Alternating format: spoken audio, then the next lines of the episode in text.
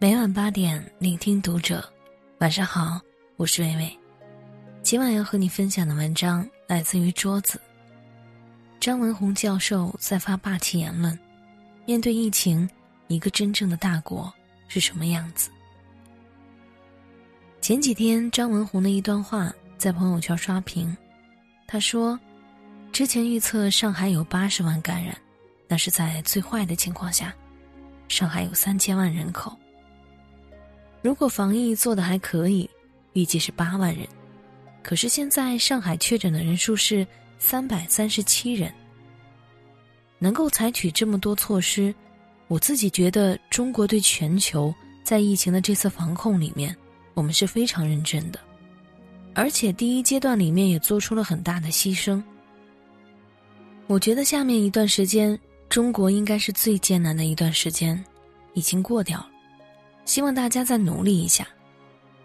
第二呢，看看下一个阶段，中国能不能也为世界做些什么？我们的经验，中国的一些力量，能不能对世界有所贡献？我想，这也是很重要的。中国从来都是一个知恩图报的民族，别人在我们陷入艰难的时候是怎么帮助我们的，我们也定会竭尽全力。疫情爆发的时候，巴基斯坦火速从全国库存里调集了三十万只医用口罩、八百套医用防护服和六千八百副手套，眼含热泪地说：“哥，全都在这儿了，千万不要嫌这点物资少。巴基斯坦是一个小国，这已经是他们的举国之力了。现在巴基斯坦确诊病例不多。”最麻烦的事情不是新冠病毒，而是漫天遍野的蝗虫。二月二十三号，中国派出蝗灾防治工作组奔赴巴基斯坦。最近的新闻大家也看到了，浙江十万鸭子军团或将出征巴基斯坦。虽然后来有专家辟谣说，在巴基斯坦不适合鸭子捕食蝗虫的方法效果有限，成不了主力军。用鸭子来治理蝗虫，是一些中国专家做的探索性课题。但无论十万鸭子军团是否出征，或是去做些辅助工作，这都是我们想要尽上的一份力。除了巴基斯坦，就是日本。日本有十一个县市地方政府向中国捐赠大量的口罩、防护服等物资，日本民间也捐助了一百万只防疫口罩。青山一道同云雨，明月何曾是两乡。日本印在捐赠物资上的古诗词，打动了多少人的心？日本的药店就算口罩紧缺，也没有坐地起价，有的店还降价，甚至免费给中国人。标语上纷纷写上了支持中国的词语。即使在疫情扩大的情况下，日本政府第五趟包机。再次为抗击新冠肺炎的武汉市民运来了一批支援物资，网友们纷纷在微博下面留言说：“自己留点吧，别送了。”现在日本的情况也不容乐观，他们最缺的就是核酸检测试剂。中国第一时间捐赠了一万两千五百份核酸检测试剂盒，二十七号又向日本运送了一批医疗物资，这只是首批，后续还会。陆续派出。在我们困难的时候，韩国也很够义气，向我们提供了价值约五百万美元的紧急救助不说，还与民间团体合作，向武汉提供了二百万只口罩、一百万只医疗口罩、十万套防护服和十万副护目镜。这一次，韩国是除了中国外最严重的地方。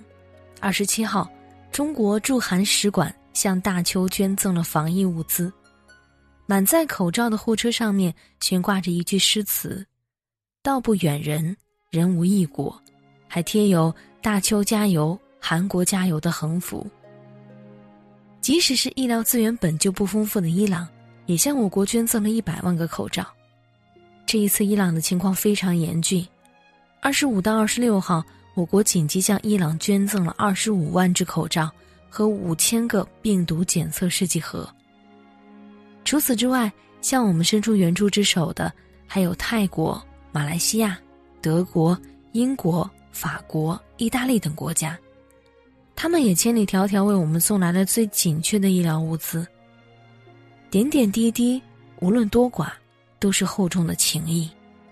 记得在学《诗经》的时候，老师教过一句话：“投我以木桃，报之以琼瑶。”当时读来读去，只是明白它的字面意思。后来长大了，经过了很多事情，才明白，这是一个民族最优秀也最有穿透力的灵魂。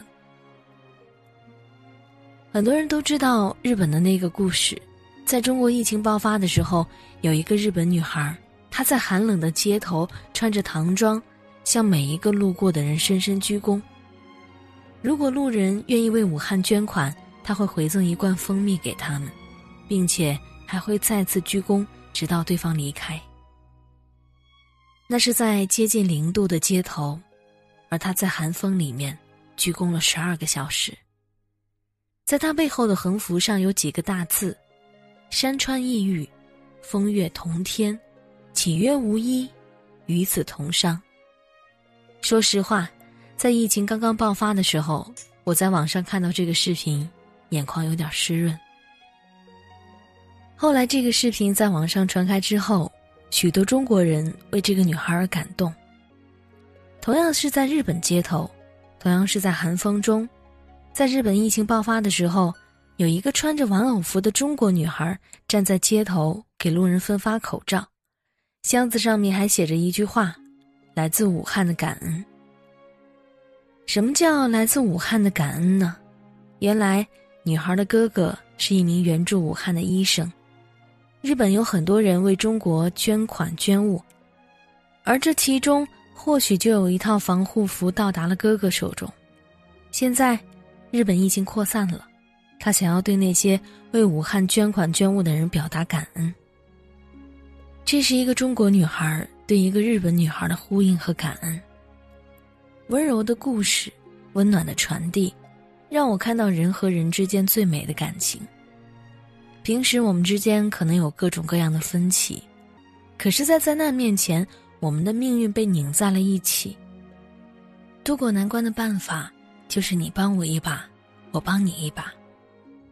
在我们疫情爆发的时候，韩国政府向中国留学生提供了生活必需品，里面有各种的瓶瓶罐罐，还有很多贴心的东西，着实让人感动。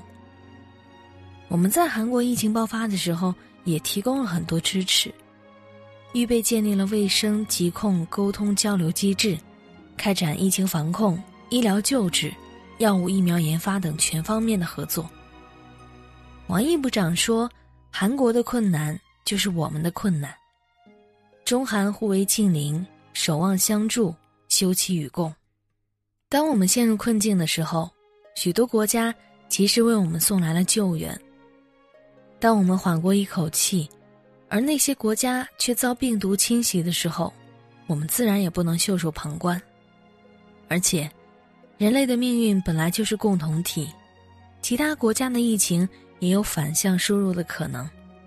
帮助他们，就是帮助我们自己。这是中国作为一个大国的担当，也显示了我们与世界协同抗疫的底气。记得前几天看到一条温暖的新闻，大家都知道，因为疫情的影响，很多地方的学生只能采取网课的方式上课。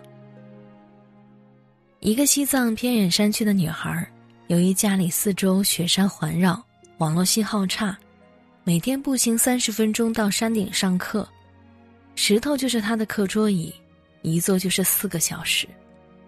在零下几度的环境中，女孩掏出本子和笔。在那里安静的书写，这幅场景简直令人心疼到眼泪都要落下来。无独有偶，还有陕西的一个农村里，村里的学生要上网课，但家里信号太弱，于是跑到五公里外的山上搭一个帐篷，几个孩子围在一起上课。山上冷得刺骨，大人都受不了，更何况孩子。听闻消息之后，人民网立刻转发微博。陕西电信、移动铁塔公司在山区里连夜施工，投入巨大的人力、物力、财力，完成了 4G 基站的改造及网络的开通。这个西藏女孩和陕西的孩子终于可以收到信号，在暖和舒适的家里上课。这是一件很小的事儿，在网络上的关注度也不高，但非常非常的打动我。它体现了一个社会对底层的良心，也体现了国家对农村学生的教育重视程度。虽然它只是简单树立了一个信号塔。但是在我心里树立起了一座很高很高的灯塔，对外有宏大格局，对内也有细腻心肠。这就是一个泱泱大国的气度和风范。我常常庆幸自己生活在一个伟大的国家，在别的国家因为建设经费争论不休的时候，我们在十天之内指挥七千五百名建设者和近千台机械设备。让一座座现代化的医院拔地而起，在别的国家企业都在趋利避害的时候，我们的医疗物资产能增长百分之八百，甚至霸气喊道：“人民需要什么，我们就造什么。”在别的国家对病毒选择逃避的时候，我们十万医务人员奔赴湖北，举全国之力，用一个省对口一个市紧急援助。世界上只有一个中国，也只有中国可以做到这样。世卫专家阿尔沃德二十五号说了一句话：“如果我感染了新冠肺炎，希望在中国治疗。”这充分体现了世卫组织对我们抗疫成绩的肯定和信任。纵有千古，横有八荒，前途似海，来日方长。这个给我们留下深刻记忆的年份。终究会化作史书上的淡淡一笔。庚子鼠年，楚地大疫，为一国，封一城，众白衣死战不退，万民同心，保我华夏。月余，终盛，易除，此后百年，国泰民安。感谢作者桌子，希望这场疫情能够随着春天的到来。早日过去。我是伟伟，我站在原地，等你回来。